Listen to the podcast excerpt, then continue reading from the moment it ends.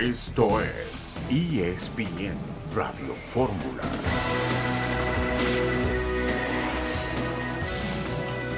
Un saludo en este miércoles 5 de julio de 2023. Estamos aquí en esta emisión multimedia de ESPN Radio Fórmula. Arrestan a presunto agresor del domingo pasado, el hombre del puñal, el pasado domingo allá en Santa Clara, en California. México va a jugar contra Costa Rica el sábado en la segunda ronda de la Copa Oro de Fútbol. John, buenas tardes. Hola Beto, Pietra, un gusto saludarlos. También leía que en el Mundial de FIFA femenil eh, el VAR anunciará en el sonido local y en la, en la transmisión de televisión sus decisiones tipo NFL. Se me hace un buen plan, se me hace una buena idea de empezar a pues, comunicar ciertas decisiones y que todo, todo el mundo entienda qué pasó en vez de hacer una pura señal, ¿no? Sí, porque el público se podrá enterar, eh, aunque no sé qué tanta polémica. ¿Por qué fue? ¿No? Exacto. ¿Qué fue lo que pasó? ¿Qué fue lo que se marcó? ¿No? Está, está bien, ya platicaremos de ese tema. Luis Enrique es el técnico del Paris Saint-Germain. El Galaxy venció al LAFC ante 82 mil espectadores. Jorge Pietrasanta, buenas tardes. Hola Beto, ¿cómo estás? Buenas tardes, John. Saludos a todos. Sí, lo de lo de ayer en el Rose Bowl fue para destacar, ¿no? 82 mil aficionados. Claro que es el, el clásico del tráfico. Ya estaremos platicando y, haciendo un comparativo con qué interesa más, ¿no? Si la MLS o la Liga MX por allá. ¿Sabes qué llama la atención, Pietra? Que meten más de 80 mil y no es el América, no es las Chivas o no es la selección mexicana. Es decir, eso es lo que llama la atención. Claro. Yo creo que es el resultado que ya hay una afición por el fútbol soccer que no había hace unos años. Es, de, es, de, llamar la atención de cómo ha crecido el fútbol en el país del norte. ¿eh? Sí, totalmente.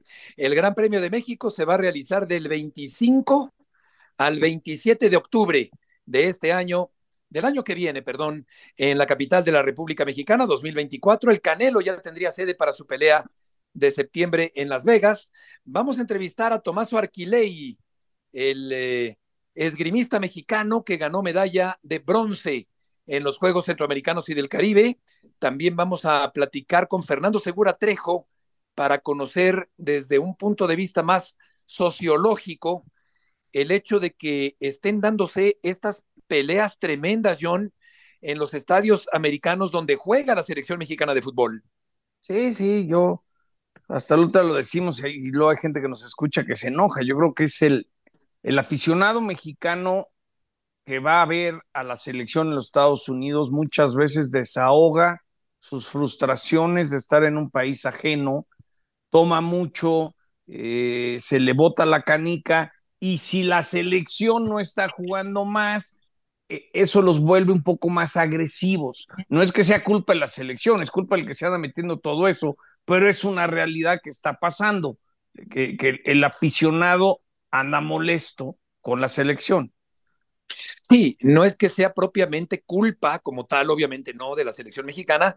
Son aficionados partidarios de la selección mexicana de fútbol que no se saben comportar y que provocan este tipo de incidentes eh, rayanos en la tragedia, Jorge, como el del fin de semana anterior.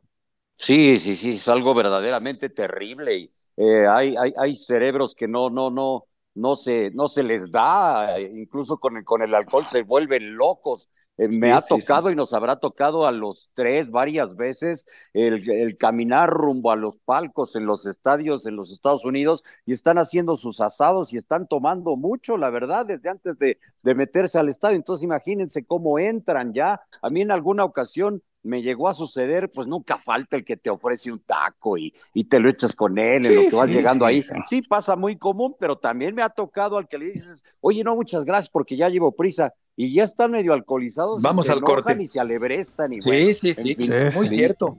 Oye, por cierto, qué buenos tacos son esos, ¿eh? eso sí, eso sí. Djokovic lleva 30 partidos consecutivos ganando en Wimbledon. También platicaremos sobre ello. Volveremos enseguida en ESPN Radio Fórmula.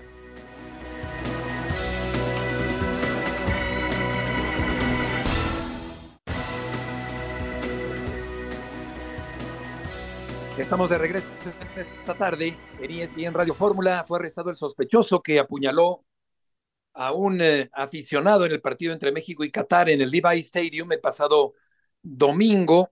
Ya se compartió un comunicado en redes sociales. El Departamento de la Policía de Santa Clara en California da a conocer el nombre de Alejandro García Villanueva, que fue arrestado en su departamento en un trabajo conjunto con la policía de Sacramento. Se vieron los videos, eh, se le califica a esto como un intento de asesinato dentro de un estadio de fútbol increíble en Estados Unidos el domingo anterior. Este hombre tiene 29 años. Alejandro García Villanueva reside en Sacramento, en California, y lo van a condenar o a, aprender por intento de asesinato. Vamos a ir allá a la Copa Oro de Fútbol a Estados Unidos con Dionisio Estrada, que tiene información de la selección mexicana y de todo lo que está alrededor, Diony, del equipo mexicano, como este tipo de cosas tan desagradables.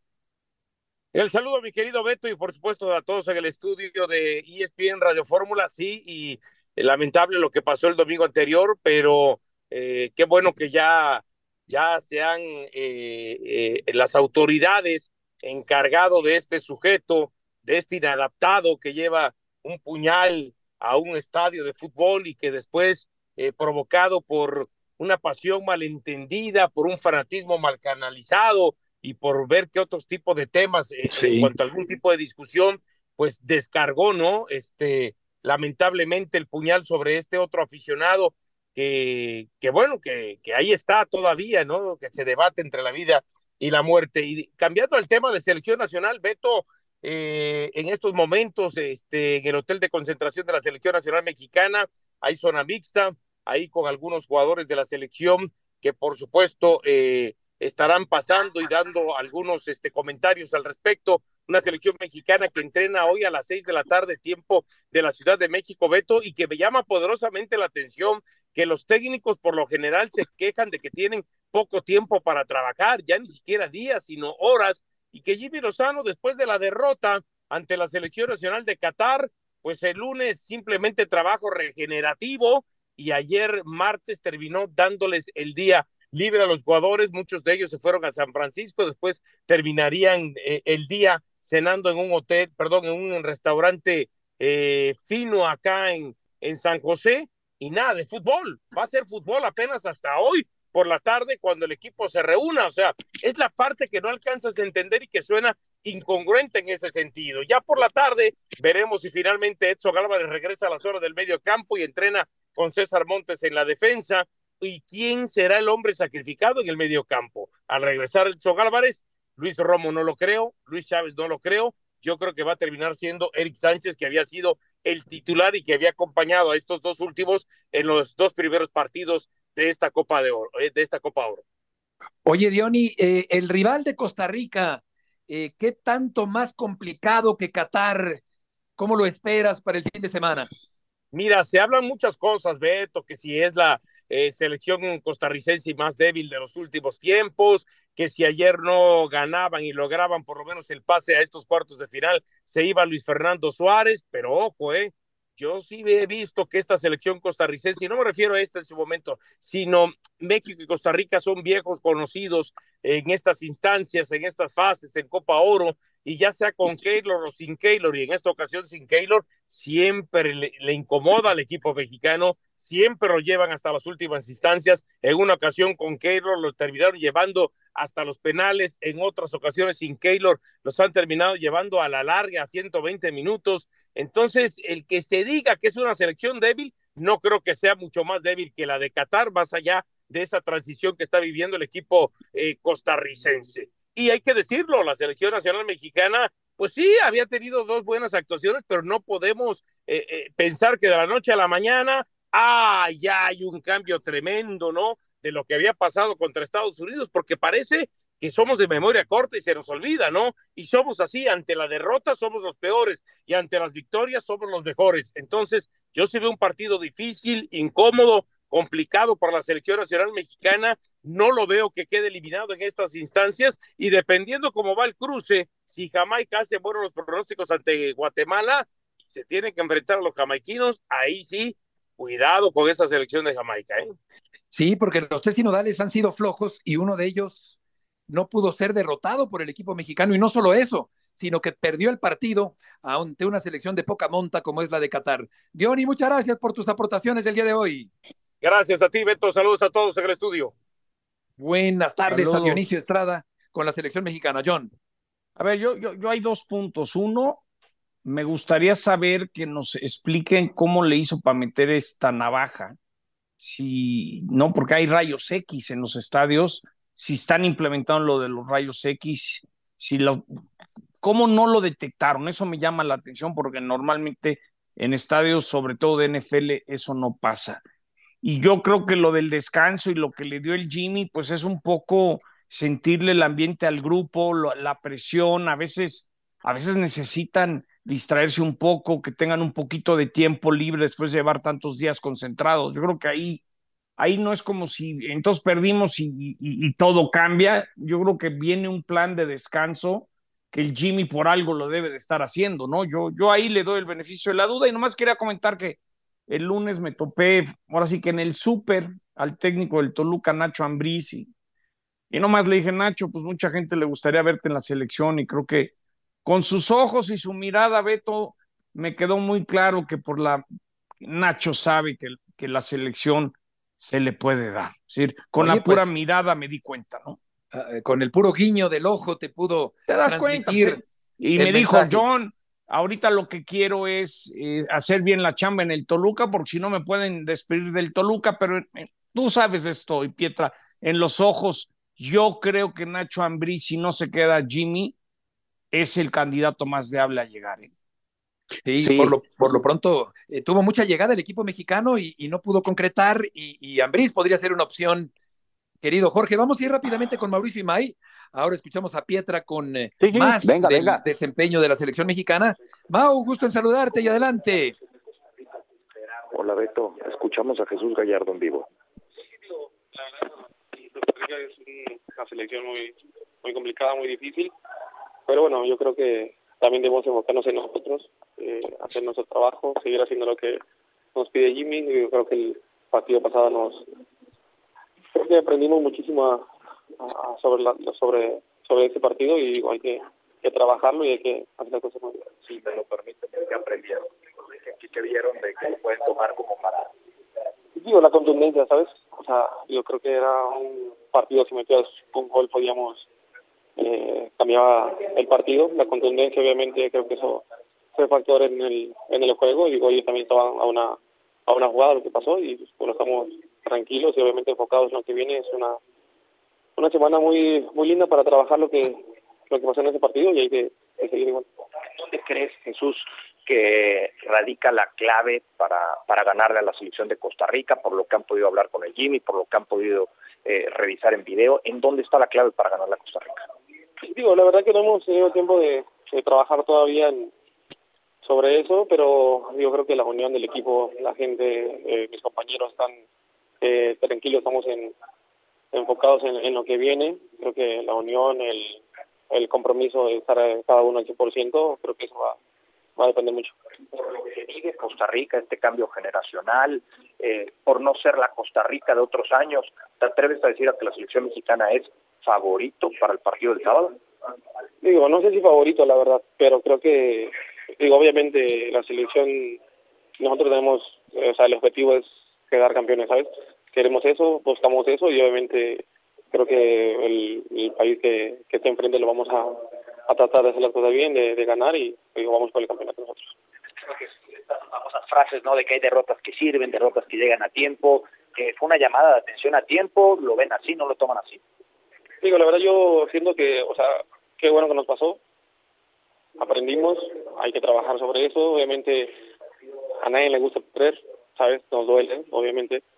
Aparte, digo, queríamos estar invictos en la fase de grupos, pero digo, no sé yo, pero bueno, creo que tenemos que, que trabajar, digo, es una semana muy linda para, para hacer eso y bueno, creo que Jimmy la verdad que digo, nos ha dado mucha confianza en eso y hay que, que las, cosas bien. El tema de la confianza, al menos desde lejos, parece que cuando están en un escenario negativo se ven superados, se ven eh, rebasados, se reciben un gol, les cuesta un poco el tema. No sé si, si ustedes me pueden decir si en la cancha empiezan a visualizar un tema de fatalismo, de que la cosa no va a salir, o por qué les ha costado contra Estados Unidos, contra Jamaica en el Azteca, ahora contra Qatar, que cuando se ven en, en desventaja, y por ahí les cuesta darle la vuelta. Quizás es un tema mental, de confianza.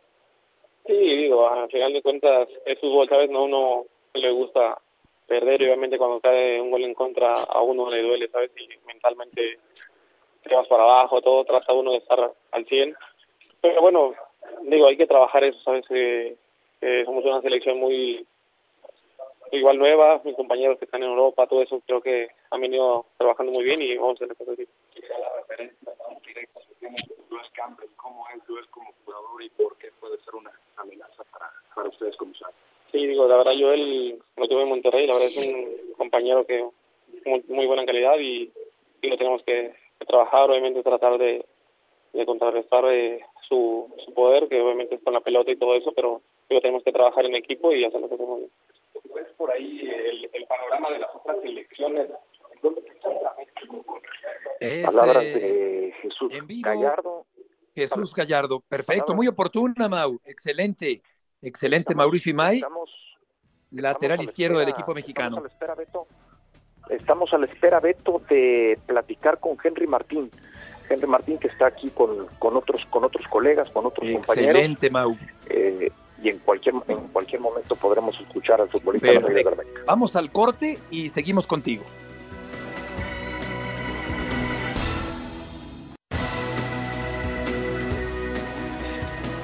De regreso en ESPN Radio Fórmula, el sociólogo Fernando Segura Trejo esta tarde. Fer, mucho gusto en saludarte. John Sutcliffe, Jorge Pietrasanta y Heriberto Murrieta. ¿Cómo te va? Hola Beto, hola John, hola Jorge, buenas tardes, ¿cómo están? Bien, Fer, qué gusto saludarte. ¿Cómo entender lo que sucedió el domingo pasado en Santa Clara, California?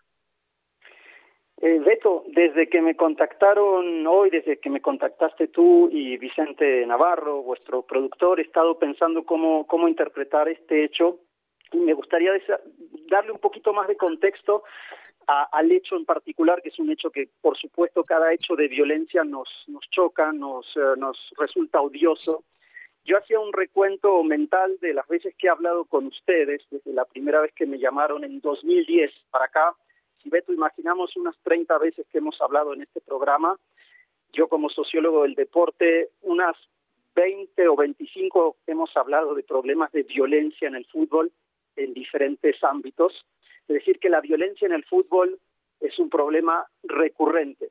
¿Qué, qué, qué pasa aquí en, en, este hecho? Se está estigmatizando mucho a, la afición eh, mexicana en Estados Unidos y ciertamente lo que pasó es, es, es, muy violento y además no es un, un, hecho solo. En el partido contra Honduras también una golpiza en, la cual se le propinaron golpes a una mujer de forma horrible pero yo no caería en la estigmatización total del aficionado mexicano que, es un aficionado muy fiel y John lo sabe muy bien por haber cubierto durante tantos años a la afición mexicana, cómo está presente eh, permanentemente donde sea, y lo vimos en Qatar.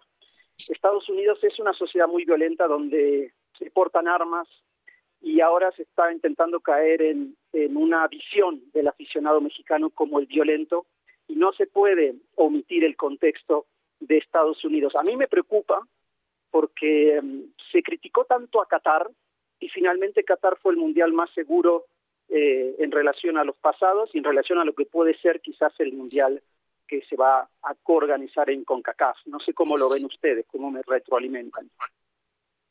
Fer, eh, buenas tardes. ¿Qué tal? Perdón, perdón, ¿Sí? perdón.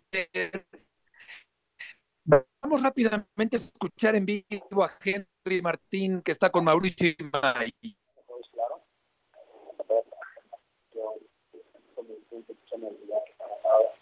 Sobre todo, lo más importante aquí, creo que había, ya hacía tiempo que no, no sé, no sería crear tanta presión de Creo que eso es lo que hay que valorar, porque antes, como delantero, tenía estima que Bueno. Bueno. Sí. Estás al aire, Mau, con, con Martín. Ah, gracias, Beto. Eh, escuchamos a escuchamos a Santo Martín. Eh, pero esperamos que ellos sí. Eh, es una selección que propone, nos ha tocado enfrentarla anteriormente y, y sí que intenta jugar. Creo que va a ser un partido muy bueno, muy intenso y nosotros no importa el, rival, simplemente es nuestro plan de juego y enfocarnos ahí. Recién hablabas que terminando la comida pasaron al, a la sesión de, de psicología, eh, del tema del tema mental. ¿Sientes que hasta cierto punto esta selección estaba debilitada en ese sentido? No debilitada, pero creo que es importante. En lo, personal, he dicho mucho en tema psicológico que antes no me enfocaba en ello. Y de, que empecé a tener la mala racha y me empezó a ir muy mal, eh, buscaba soluciones y eso fue lo que me sacó adelante. Entonces yo comparto al 100% ese tema y ya, me da gusto que ahora, porque antes tal vez no se enfocaba mucho el, jugador en ello, pero ahora no es obligado, pero sí le, le ponemos mucha atención a eso y lo hacemos con mucho gusto y creo que nos está ayudando y nos va a ayudar muchísimo. Entonces, eh, de mi parte, estoy contento que sea así y que se sume más gente para, para ayudar a trabajar en ello. Fuiste el delantero titular con, eh, con eh, Jaime en los Juegos Olímpicos, fuiste uno de sus tres refuerzos. En esa pelea por ganar el puesto titular de, cara a los cuartos de final, ¿sientes que llevas ventaja sobre Santiago Jiménez? Esas preguntas son para sacarle de nota, ¿no? Y Henry Martín dijo esto. Son las buenas. No, realmente, perdón por tener que decirlo. Mauricio Michael. Aquí también salgas de allí. Eh, no, realmente aquí lo importante es el equipo. Eh, sea el otro día salió Santi, hizo las cosas muy bien, se generaron muchas opciones, tiene mucha movilidad, hace las cosas excelente en Europa y creo que eso ha hecho que madure aún más a pesar de su edad y bueno, que le toque jugar. Lo importante aquí es seguir avanzando, el objetivo es claro, es llevar una copa a casa, no vamos a parar hasta conseguirlo. Entonces, eh, yo estoy muy contento de que mi competencia sea él, es una competencia sana, es una competencia en donde él me ayuda a ser mejor, porque me exige, porque si uno se relaja, el otro viene a un lado y te está compitiendo y quien entra a la cancha el otro día anotó, entró él, anotó. Entonces eso te genera esa competencia interna muy buena que ayuda a crecer no solo a nosotros, sino al equipo. Entonces, quien sea que inicie, para nosotros es, es importante el, equipo. Desde los escenarios de la Liga de Naciones hasta ahora, se ha presentado una tribuna entre mexicanos. ¿Algún comentario, especialmente porque parece que principio hay que con diferentes tipos de Sí, la verdad es muy lamentable esta situación. Eh, nosotros, después del partido de, de, Estados Unidos, pensábamos que había sido sobre la situación de la derrota y que teníamos como, como que ver en ello, de que se estén peleando. El problema es que cada partido que ha sucedido han habido esas peleas. El otro día vi, le pegaron a una mujer. Eso no puede suceder. Eh, ahora sucede que hasta alguien sangrando que se hace así, chorrea la sangre. ¿Qué está sucediendo? No lo sé. Es algo que hay que ponerle mucha atención a ello creo que ustedes como prensa podrían ayudar mucho en eso, porque tiene mucha llegada a la, a la gente, a la afición, y creo que ayudaría que, se, que de vez en cuando ustedes hagan algo al respecto, porque no puedo seguir estudiando eso. Fuera de que podemos sufrir algún veto, eh, es gente que van con sus hijos, gente que van con su familia, con su esposa, con sus hijas, a un partido a disfrutar y termina al lado de ti peleándose, acuchillándose, golpeando a, no sé, a la, a, a la mujer es una vergüenza, realmente es una vergüenza que suceda eso. Y ganando, perdiendo, empatando, como sea, suceden esas, esas peleas en, en, en, en las tribunas y es lamentable. Realmente es lamentable. Nosotros, por supuesto, no lo compartimos y, y nos gustaría poder ayudar de alguna manera para que para que deje de suceder eso. Es la voz de Henry Martín, Henry Martín, que dice que es una vergüenza lo ocurrido el pasado fin de semana. Seguimos, John, con Fernando Segura en la línea telefónica.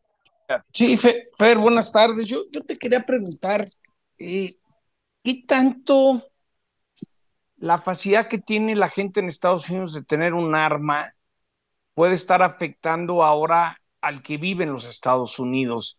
Y obviamente hay muchos mexicanos que viven en Estados Unidos. Sí, John, yo creo que, es un problema central porque en Estados Unidos se puede portar armas como, como casi ningún otro país del mundo.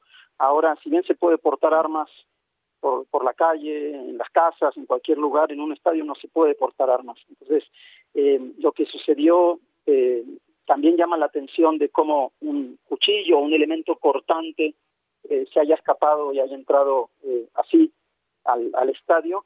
Y también saben lo que me llama la atención, eh, estimados, la falta de reacción rápida del personal de seguridad, de los Sí. ante, ante ambos hechos. Ante, eso me llama muchísimo la atención. Eh, también pondría yo una lupa. Cuando hay un hecho de violencia en un estadio, generalmente hay varios factores, pero aquí están los aficionados que se pelean por un lado y la falla en la seguridad. Pero también es realmente preocupante. Y escuchando a Henry Martín, eh, la entrevista que le estaban haciendo, eh, yo también me pregunto qué va a hacer con CACAF, qué, qué, qué tipo de campaña, eh, si van a generar algún tipo de campaña.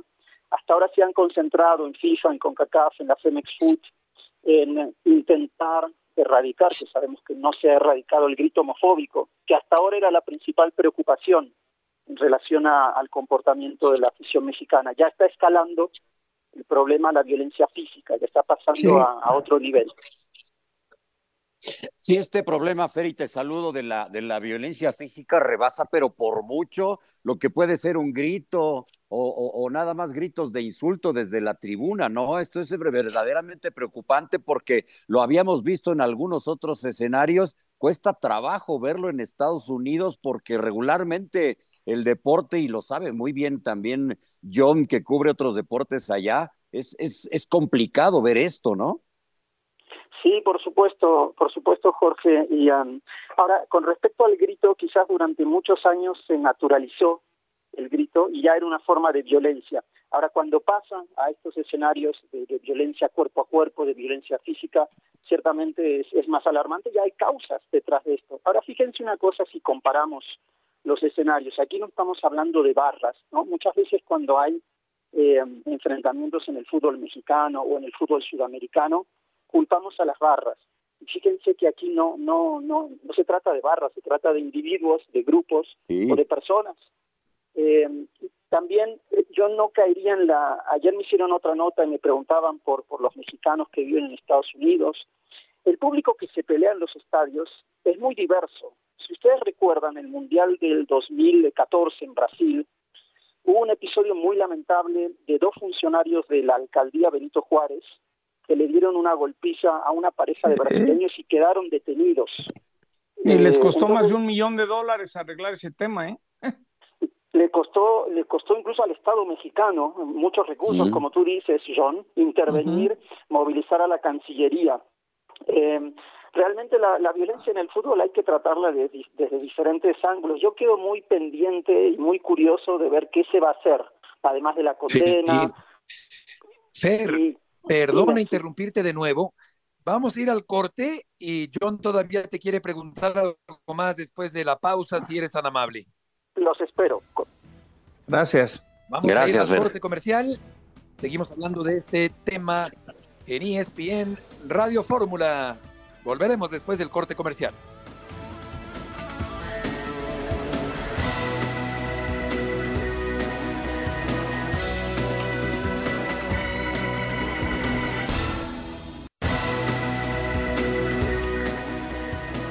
Estamos de regreso en esta tarde con Fernando Segura Trejo, John, sociólogo del deporte en ESPN Radio Fórmula. Fer, yo he comentado varias veces en el programa que cubriendo selección mexicana tantos años me doy cuenta de una tendencia.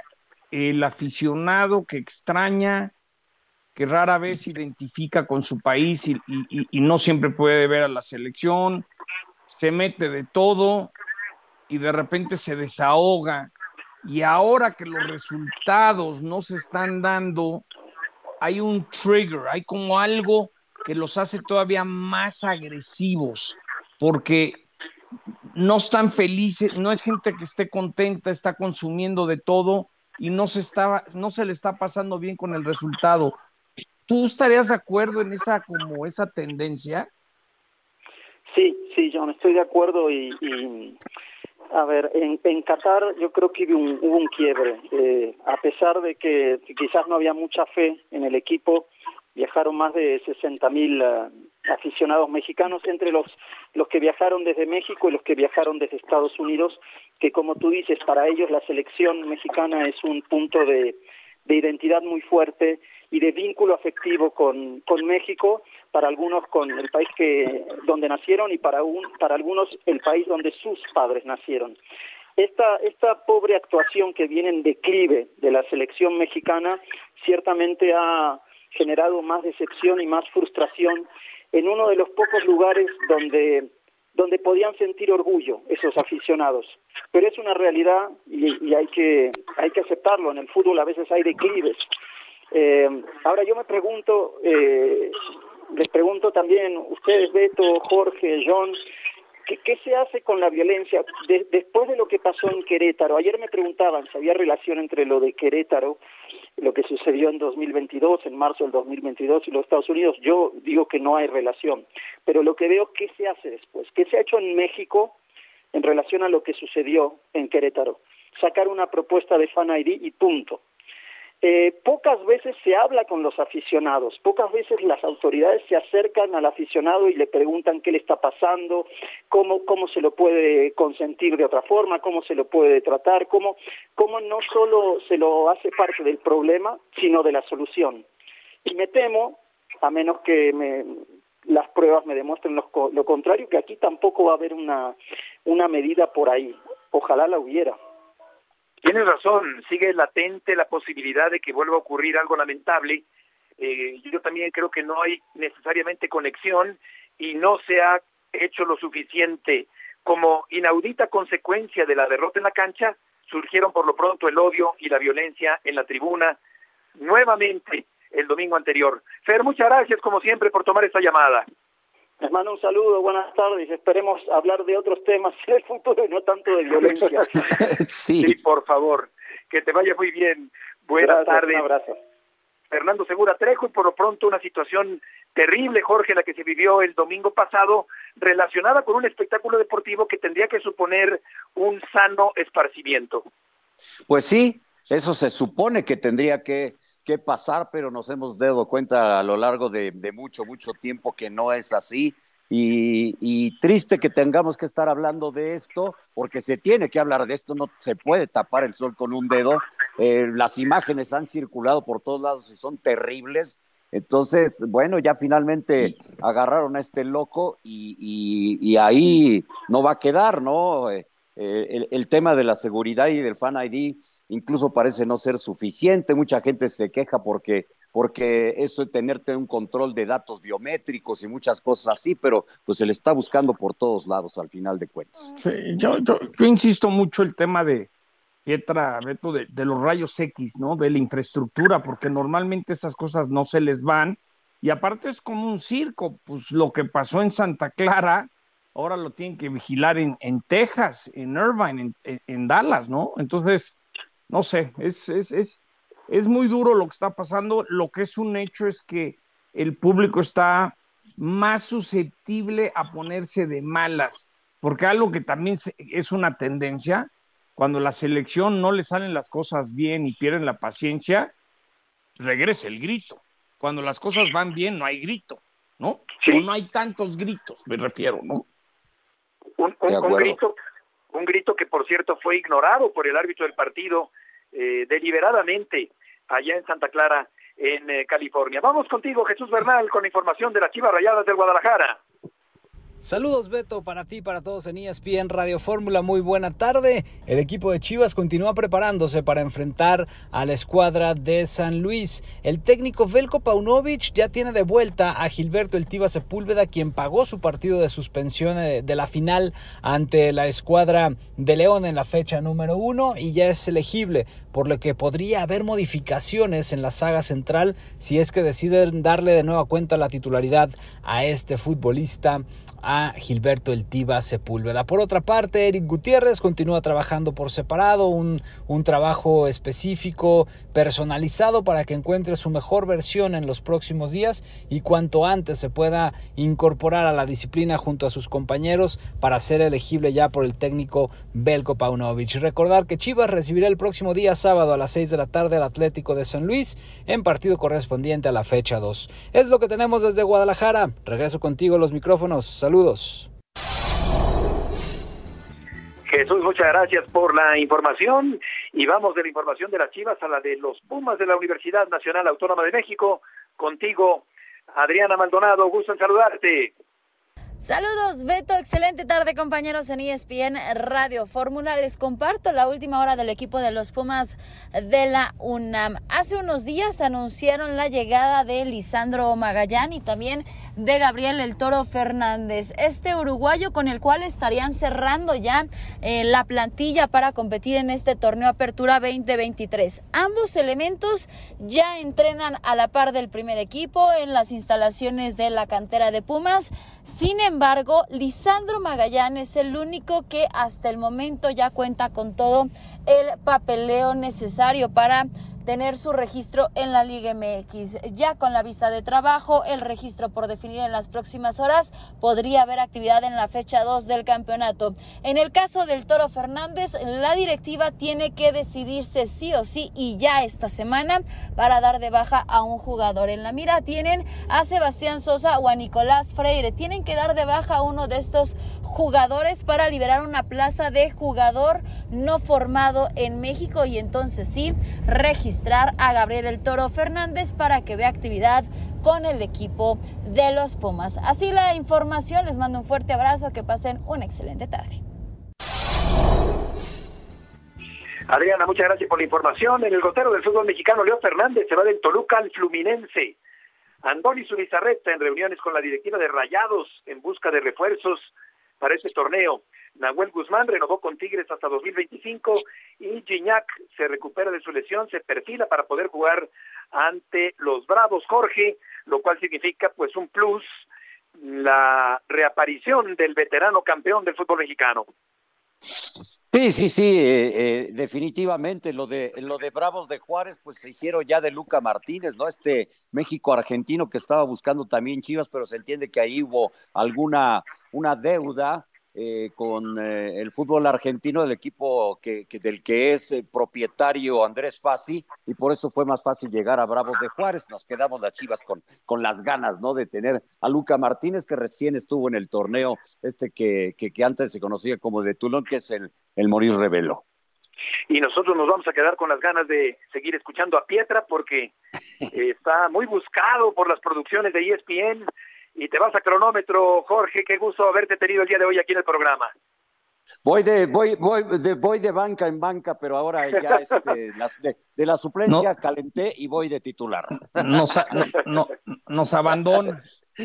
Les mando un abrazo, mi querido John, mi querido Beto. Adiós. Adiós, Beto, estaba viendo esos momentos históricos de romper barreras. Hoy, el día de hoy, en 1975, fue cuando Arthur Ashe se volvió el primer hombre de color en ganar Wimbledon, ¿no? Eh, ganándole a Jimmy Connors.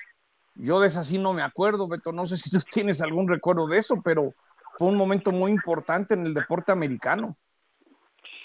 Sí, cómo no, pues eh, mi memoria larga y la corta también están para llorar, pero, pero sí, claro que me acuerdo perfectamente concretamente de Connors, con esa zurda maravillosa, con esa forma de jugar, uno de los grandes deportistas de todos los tiempos, eh, particularmente en el mundo del tenis, después de esta ovación que se llevó de gala inolvidable, que cimbró a Roger Federer el día de ayer allá en Wimbledon. Vamos a ir al hotel informativo también de otros deportes, eh, primero el de fútbol internacional, porque Luis Enrique es el nuevo técnico del Paris Saint Germain, aunque todavía no se sabe si Mbappé se va a quedar o no y si Neymar se va a quedar o no. El Benfica confirma el regreso de Di María, Milán presenta oferta de más de 21 millones de dólares por Pulisic. Sergio Rico abandonó la unidad de cuidados intensivos, pasó a planta en el Hospital de Sevilla. Íñigo Martínez firmó por dos temporadas con el Barcelona. Y vamos a ver, John, cómo le va Luis Enrique como nuevo técnico allá en París. pues por lo menos se ve que ya le soltaron el billete. Yo creo que Luis Enrique, que les gustan las redes sociales, pues a, a mí me gusta como técnico, Beto, no veo por qué no, no la puede armar bien, ¿no?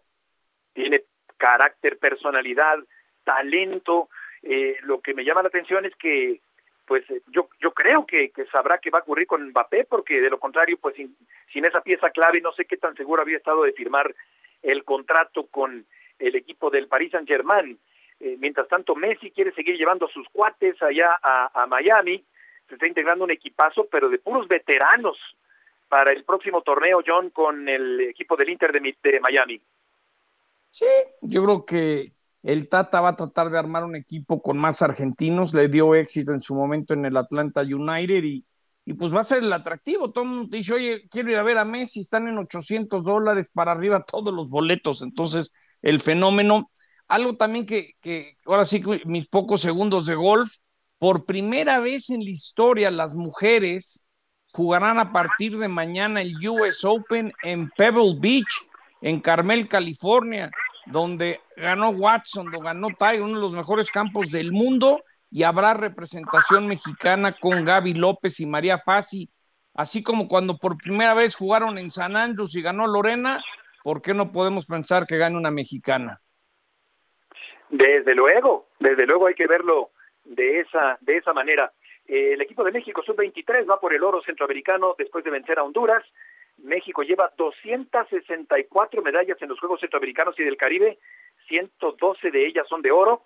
Canelo y Charlo ya tendrían definida la sede para su pelea en Las Vegas, sería la Arena T-Mobile, se perfila para ser la sede de esta pelea. Djokovic volvió a ganar y extendió a 30 victorias consecutivas su marca allá en Wimbledon. Impresionante lo que está consiguiendo Djokovic, uno de los grandes tenistas a los que habría que colocar también dentro de los más importantes, John, de la historia con estos sí, sí. Eh, logros que está consiguiendo actualmente. Fíjate, Beto, que me invitaron, voy a estar martes y miércoles de la próxima semana en Wimbledon, entonces a Qué ver maravilla. si hacemos un enlace y te Claro. puedo describir al auditorio lo que estoy viendo, las famosas fresas con crema, así como cuando en su momento me llevabas de Villamelona a ver a José Tomás cuando venía a México, pues ahora voy a ir a Wimbledon. Y por cierto, eh, sé que hoy va a estar Miquel Arriola, hoy el Frontón México abre actividad, vienen las estrellas a nivel mundial, entonces si nunca han ido al High Alay, al Frontón, vale la pena partir esta noche. Por supuesto, y, y recordé las muchas cápsulas eh, culturales, turísticas, deportivas que hice con el maestro Jacobo Saludowski allá en Londres. En la línea telefónica está Tomás Arquinei, el mexicano de la participación de esgrima en los Juegos Centroamericanos. Tomaso, te saludamos John Sutcliffe y Heriberto Murrieta. ¿Cómo te va? Hola, muy buenas tardes, muy bien. ¿Cómo están ustedes? Muy bien, Tomaso. ¿Cómo te fue en los Juegos Centroamericanos? Eh, muy bien, muy bien. Logré ayer, antier en el evento individual, sacar un bronce. Eh, un- en mi primera participación en los Juegos Centroamericanos y del Caribe, ahora en Salvador 2023. La verdad, contento, con un poco de, de me quedé un poco con el, amargo en la boca, digamos, por no haber eh, sacado el oro para México, que se lo llevó mi compañero de equipo también de México, pero muy contento, la verdad. ¿Qué tanto trabajo te costó obtener esta medalla? Pues muchísimo, la verdad es un resultado, es una medalla que, que atrás eh, pues lleva mis, mis 16 años en que llevo en la esgrima, ¿no? Fue un- un- una medalla que, que, que quiere decir para mí pues muchísimos esfuerzos, muchísimos sacrificios, tanto mío como de mi familia y bueno, la verdad súper contento. Desde luego, no, no es para menos. ¿A quién le dedicas esta presea? Pues a toda mi familia, a mi, a mi papá, a mi mamá, a mi hermano, a mis abuelos, de, tanto de México como de Italia, a, todas las, a mi entrenador, a toda la gente que, que, que me ha apoyado, a mi mejor amigo y a todos aquellos también que, que, que no me han apoyado porque también es, es, este, una inspiración, ¿no? Es, es motivación para seguir. Yo te quería preguntar cómo lo has hecho para la preparación económica, ahorita que se ha hablado mucho de las dificultades de presupuestos. ¿Quién te apoyó? ¿Cómo lo hiciste para poder prepararte? Pues hasta ahora, hasta este momento, mi apoyo, digamos, económico ha sido solo exclusivamente de mi familia, de mi papá, mi mamá y sobre todo también mis abuelos, que me han apoyado muchísimo en, a lo largo de toda mi carrera y entonces se lo debo muchísimo a ellos por el momento. Eh, estoy también ahora buscando patrocinadores para que ayuden, me ayuden a, a cumplir, digamos, el sueño que es llegar a París 2024 y bueno, espero que, que, que lo pueda lograr. Oye, Tomaso, ¿qué competencias eh, vienen por delante? Eh, bueno, ahora la próxima competencia es mañana, el evento por equipos, aquí en los Juegos Centroamericanos y del Caribe. Competiremos a las 9 de la mañana eh, para que todos aquellos que nos quieran apoyar eh, nos sigan. Y bueno, eh, la temporada, esta temporada se, se cierra con el Mundial en Milán el 26 de julio y, y retomaremos la temporada siguiente con los Juegos Panamericanos en Santiago de Chile en septiembre. La medalla obtenida fue en florete individual, ¿correcto? Exacto. Excelente. Y mañana, entonces a las 9 de la mañana vuelve la actividad. Exactamente. Mañana competiremos por equipos. México contra Venezuela. Perfecto, Tomaso. Enhorabuena y muchas gracias por tomar esta llamada. No, muchas gracias a ustedes. Un saludo a todos. Felicidades. Que te vaya bien. Tomaso Arquilei Mesa, sangre italiana y lagunera de este medallista que... centroamericano, John, en el deporte del esgrima. Sí, hay que ver cómo termina estos apoyos. ¿Te acuerdas que Fundación Telmex iba a dar cantidades por medallas Sí. obtenidas, ¿no? Entonces, eh, pues qué bueno que tengan ese incentivo, pero cuando de repente dice pues, el apoyo de mis papás y de mis abuelitos para prepararme luego, luego ahorita en épocas electorales, que no se empiecen a, a trepar en el éxito los políticos y, y- y- y las autoridades, ¿no? Sí, sí, por, no, para el oportunismo. Estamos llegando al final del programa. Muchas gracias por acompañarnos el día de hoy aquí en ESPN Radio Fórmula. El Cruz Azul está negociando por Ted González, este jugador corpulento del equipo del Tapatío de la institución de las Chivas. Gracias, John. Buenas tardes y hasta mañana. Buen provecho, buenas tardes.